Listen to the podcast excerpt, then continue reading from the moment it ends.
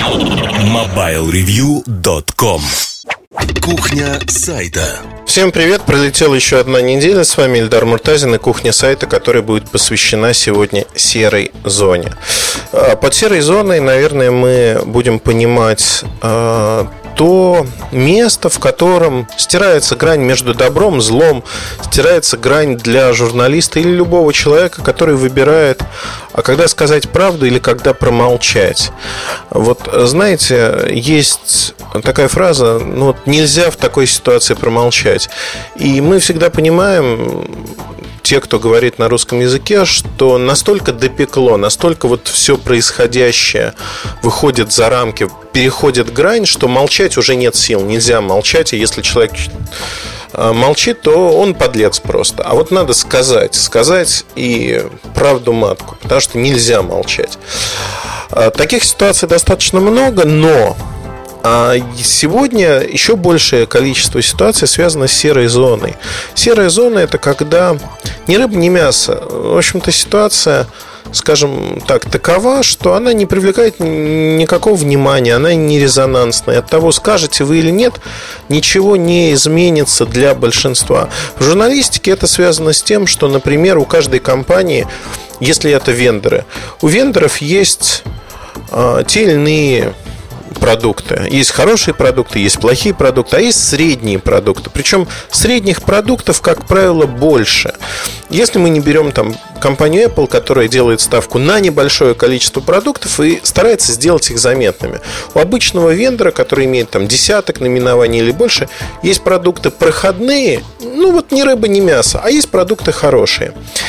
И здесь э, очень часто я наблюдаю следующую картину, что зачастую издания и журналисты сами, они стараются писать, как правило, про хорошие продукты, либо заметные продукты. При этом они берут продукт, ну, например, там, мы описываем только флагманы. Продукт, который стоит от там, 500 долларов или от 1000 долларов и выше. И пишут дальше про этот продукт. Все. Про все другое они уже не пишут и не говорят. При этом получается э, следующая картинка, что выпадают продукты среднего сегмента, выпадают дешевые продукты. Но, казалось бы, про какую объективность тут можно говорить, если у человека не хватает времени или у издания не хватает времени для того, чтобы говорить про все продукты. При этом статистика вещь неумолимая. Понятно, что все мы мечтаем ездить, ну или многие мечтают ездить на Бентли, либо другой, на Мазерате, других дорогих машинах. Но если посмотреть на статистику рынка телефонов, который мне близок, продажи дорогих моделей флагманов – это примерно 10% от всего рынка. 10%. То есть оказывается, что за бортом вот внимания многих изданий журналистов оказывается большая подавляющая часть рынка, 90%. Но не только потому, что они любят или хотят отсматривать только дорогие модели, и им кажется, что только на дорогие модели есть спрос у читателей, которые слушают, читают, смотрят. Нет. Есть еще один важный момент, который, как правило, вот в рамках этого обсуждения, он выносится за скобки, и об этом никто не говорит, не думает и считает, что так и надо. Журналисты зачастую не возбуждаются от обзоров э, моделей среднего сегмента, либо делают их спустя рукава по другой причине. Потому что не принципиально очень часто для них, знаете как, э, ругаться с компанией из-за модели, которая проходная, которая вот ни рыба, ни мясо. При этом эта модель может быть любой цены, не ключевая, не фокусная модель. С одной стороны, вроде как ее даже, знаете, вот тут стратегия такая, вроде как ее даже можно поругать, но компания может обидеться. А зачем мне ругаться с компанией, если модель вот не проходная? А с другой стороны возникает, это, знаете, своего рода самоцензура. С другой стороны возникает другая история, которая меня тоже забавляет. Есть люди, которые принимают за основу другую стратегию поведения. Ага, есть флагманы, по умолчанию их надо хвалить. То есть, какая бы какашка это ни была, мы его хвалим. Но в среднем сегменте модели, которые не важны, мы будем не хвалить, а ругать. И тогда вот такое подобие объективности мы, наверное, может быть, сохраним. И скажем, что вот мы объективны, мы супер объективны. На самом деле это не так, безусловно. Объективностью тут и не пахнет, это просто некая стратегия, которую издание или журналист принимают для работы с партнером, рекламодателем. Я могу привести пример другой для лучшего понимания. Ну, например, операторы, то, что мне близко. А, можно, ну, как бы, вот меня называют иногда системным критиком там, компании Beeline или там, других компаний, не суть важно. Я не являюсь системным критиком. Более того, мне совершенно безразлично, по большому счету, что происходит с компанией Beeline или другими компаниями, но я считаю, что в отличие от многих других, что если я получаю как абонент, а я абонент Билайн многие годы, некачественную услугу, если эта услуга такова, что меня отучают, я купил безлимитный интернет, но вместо безлимитного интернета я получил безлимитные страдания. Страдания заключаются в том, что практически в центре Москвы в, огромном количестве мест, включая две моих квартиры, у меня Edge соединение, Edge, Edge, иногда GPRS даже но пишется Edge. А скорость соединения пинг больше 1000 миллисекунд. Скорость соединения такая, что даже Twitter почитать комфортно нельзя. А твиты со, со скриншотиком небольшим отправляются с задержкой там в 5-10 минут, потому что надо постоянно из черновиков снова твитить, потому что просто с первого раза не уходит ну вот не уходят. И я нахожусь в таком, знаете, в легком шоке и ауте. Хотя, безусловно, можно да, поступить. Прошлый год я говорил об этом приватно сотрудникам Билайна, и до этого говорил о том, что, ребята, у вас все плохо, все вот, вот плохо происходит. Сейчас, когда я говорю об этом публично в Твиттере, там, когда вот сталкиваюсь с этим в очередной раз, ну, не выдерживает у меня душа, я пишу об этом. Что это системная критика? Наверное, можно ее считать такой. Но большинство людей, большинство журналистов этого делать не будет. Они, столкнувшись с таким поведением, как раз-таки входят в серую зону, когда, ну, зачем раздражать компанию? Она может там в пресс-тур вас повести, может рекламу купить, что-нибудь хорошее сделать. А своим поведением, таким поведением, как у Ильдара Муртазина, можно компанию сподвигнуть на то, что она обозлится, она не будет этого делать. И вот тут мы подходим к моменту, когда а надо это делать или не надо. Я всегда, знаете, я в какой-то момент сказал себе и всем окружающим, знаете, ребят, я заработал уже давно право говорить все, что я думаю, вот без купюр. Хотите, вы не хотите, считаетесь вы со мной, не считаетесь, я вот такой, я говорю вот так. Я могу ошибаться. Если я ошибаюсь, я не э, человек, который истина в последней инстанции, безусловно. Если я ошибаюсь, если я каким-то образом задеваю э, вашу компанию, ваши чувства и говорю фактически неправильные вещи, не потому что политически неправильные, а фактически. Например, я говорю, что 80% мошенничеств э, и вывода денег происходит на сети компании Beeline. Если вы говорите мне в ответ, что это не так, и приводите в доказательство какие-то факты. Я их приму и тут же транслирую, скажу, вот компания Билайн сказала так-то, так-то и привела такие-то факты. Но если фактов нет, я не могу ничего сказать. Поэтому зачастую вот эта серая зона это зона, где журналист э, договаривается сам с собой, по сути. Да? Это даже не самоцензура, это попытка договориться с собой для того, чтобы не портить отношения с людьми и с компаниями. Договориться о том, что вот я буду тут говорить, а тут не буду говорить. И зачастую так, собственно говоря, и происходит. И зачастую в этой серой зоне пропадают материалы, которые должны были быть написаны, но не пишутся.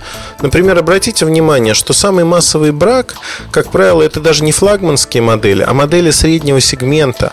А мы постоянно слышим о браке в телефонах флагманах в том или ином виде. То есть э, по многим причинам, опять-таки, потому что есть резонанс, людям это интересно, и журналисты об этом пишут. Но крайне не часто удается прочитать о том, что массовый брак есть в некой массовой модели, недорогой, хороший по соотношению цена-качество.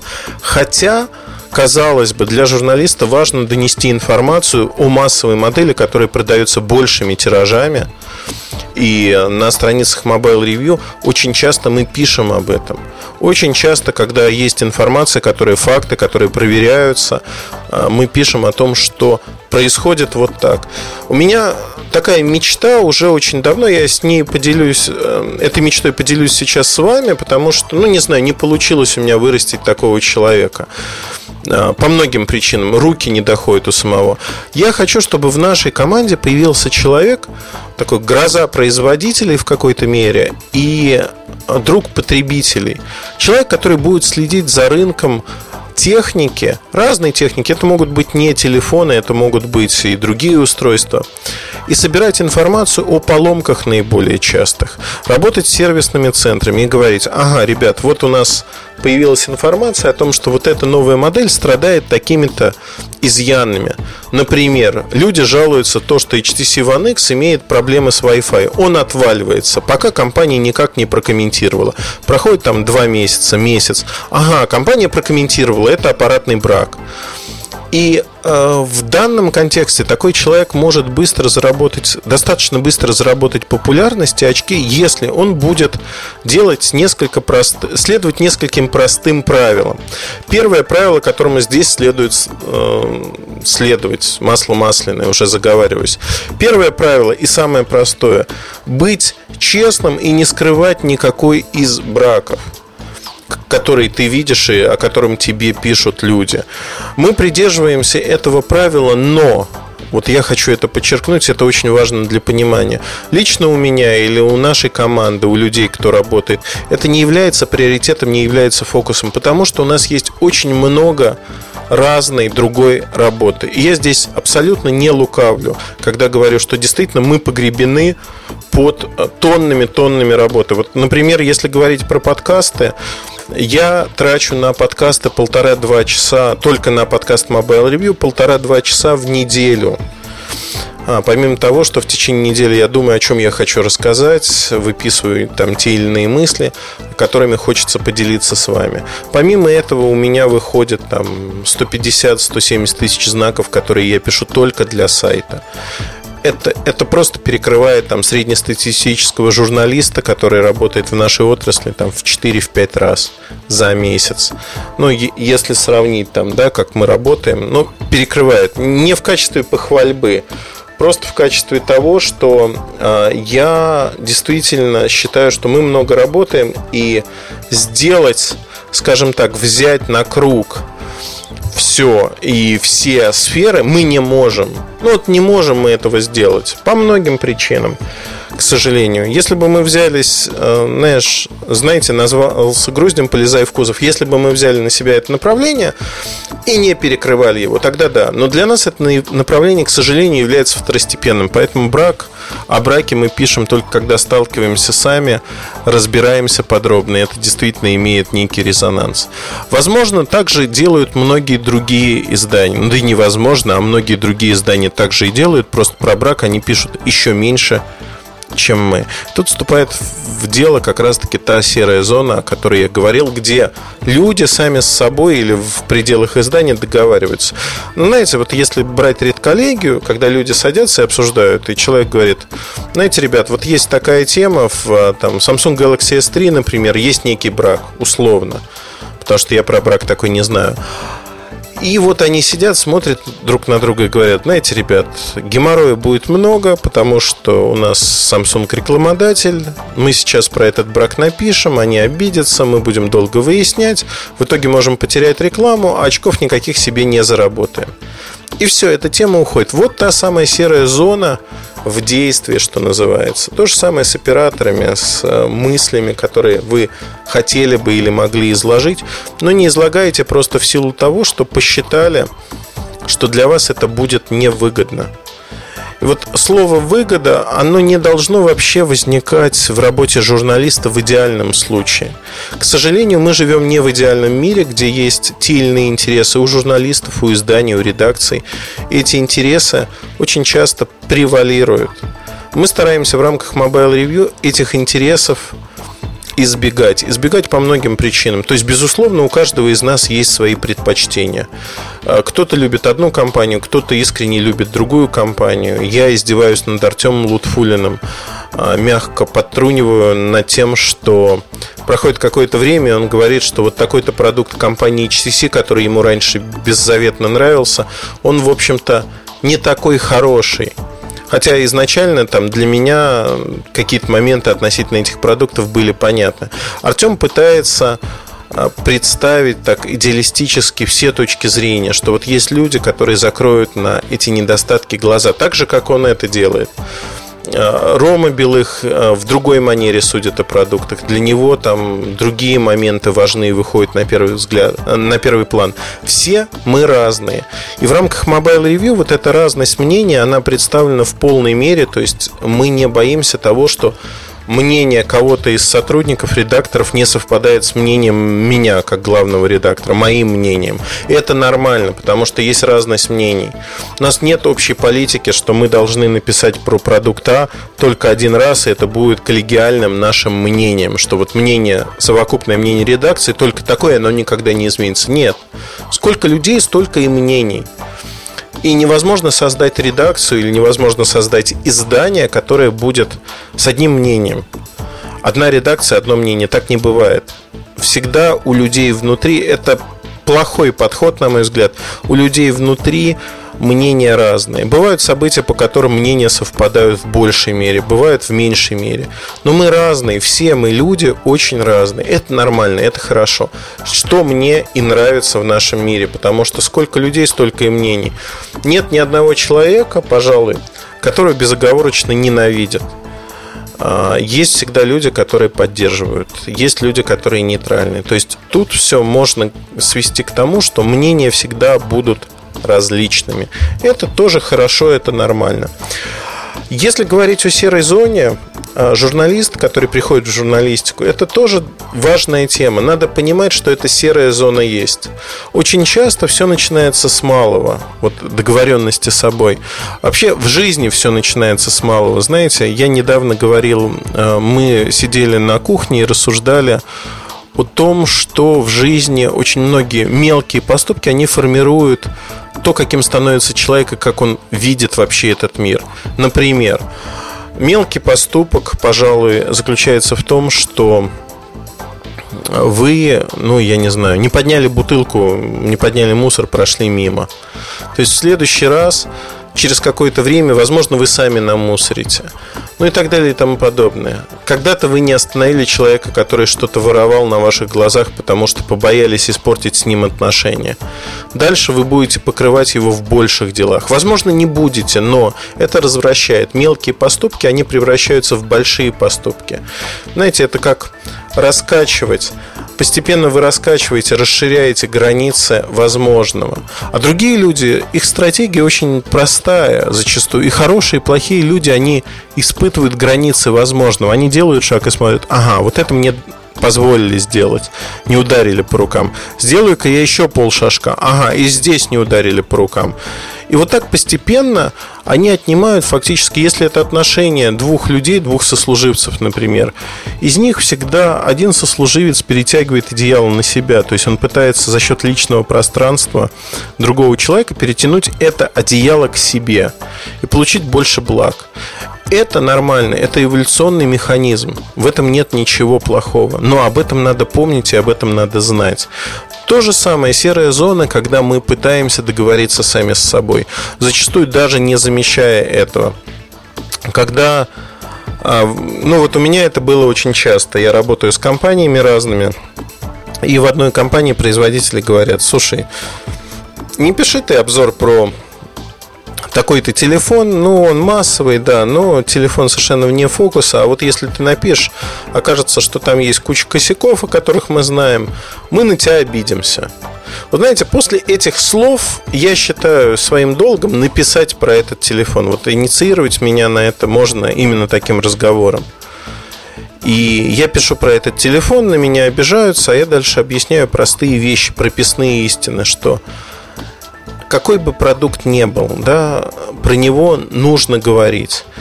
И всегда найдутся те люди, которые купят этот продукт, которые не поверят журналисту, не поверят изданию. Есть люди, которые не верят в брак стопроцентный, который подтвержден производителем. Производитель выпускает коммюнике, а люди не верят. Они говорят, ну, это все журналисты придумали. Поэтому вот э, эта полярность мнений, она всегда есть. Но серая зона, она всегда находится внутри человека. И всегда очень удобно сказать себе, ну вот, я лучше этого... Понимаете, это никто никогда не заметит. Более того, в этом вас никто никогда не сможет обвинить, что вы чего-то не сделали, не написали или не выявили недостатки продукта в среднем сегменте. Это серая зона. Зачастую, честно признаюсь, что продукты... Тут еще накладывается еще накладывается следующий момент, который достаточно интересен. В продуктах массовых часто не так тщательно тестируем в силу разных причин. Нам кажется, что это такой же продукт, как другой, что он аналогичен. И мы не очень тщательно, притупляется нюх, тестируем функции, мы не очень тщательно смотрим на них. И когда выходит обзор, например, этого продукта, оказывается, что в нем некоторые функции не работают, как заявлено, а мы считали, что они работают. И это тоже важно для понимания. Э, важен кругозор. Были ли проблемы у производителя? Возможно, надо покопаться сильнее, чтобы найти потенциальные проблемы. Делается не по злому умыслу, но мы попадаем тут тоже в серую зону, что, казалось бы, для многих кажется, что это, конечно, по злому умыслу. Мы специально укрываем эту информацию и не говорим о ней. Серая зона – это вообще Сейчас я говорил про серую зону в аспекте журналистики в большей мере. Но в жизни вот эта серая зона, жизнь не бинарна. Это не чет, нечет, это не да и нет. Всегда есть полутона, не белые и черные. Мир он разный. Разный, есть полутона разные, есть цвета в конце концов. И здесь очень важно понимать, что вот эта серая зона, она позволяет очень больши, большое количество вариаций, трактовок и вариантов. Мы можем придумать кучу жизненных ситуаций, социальных ситуаций, общения между людьми, когда вступает вот эта серая зона, что мы можем сделать, что мы не можем, точнее не хотим делать, чтобы не испортить отношения. Потому что, конечно, вот сугубо принципиальных людей, которые принципиально от и до не существуют. Всегда есть вот эта серая зона. Вопрос в том, какой процент вашей жизни она занимает. Она есть у каждого человека. Если этот процент большой, то человек очень гибко приспосабливается к любым условиям. Если этот процент небольшой, говорят, что он не гибок и не может меняться. Как мне кажется, здесь должен быть так или иначе компромисс. Но если мы говорим о публичных профессиях, таких как журналистика, то в этой профессии вот эта серая зона, она должна быть по умолчанию минимальной. И более того, каждый журналист должен себя, знаете, проводить самостоятельную проверку своих систем, проводить проверку и думать, а как у меня с серой зоной сейчас? Вот тут я договариваюсь, не договариваюсь сам с собой. Вот хочу я пропустить этот материал, скинуть и не писать про это, или не хочу, или я чувствую, что это нужно сделать. Мне не хочется, но нужно сделать. Вот это проблема.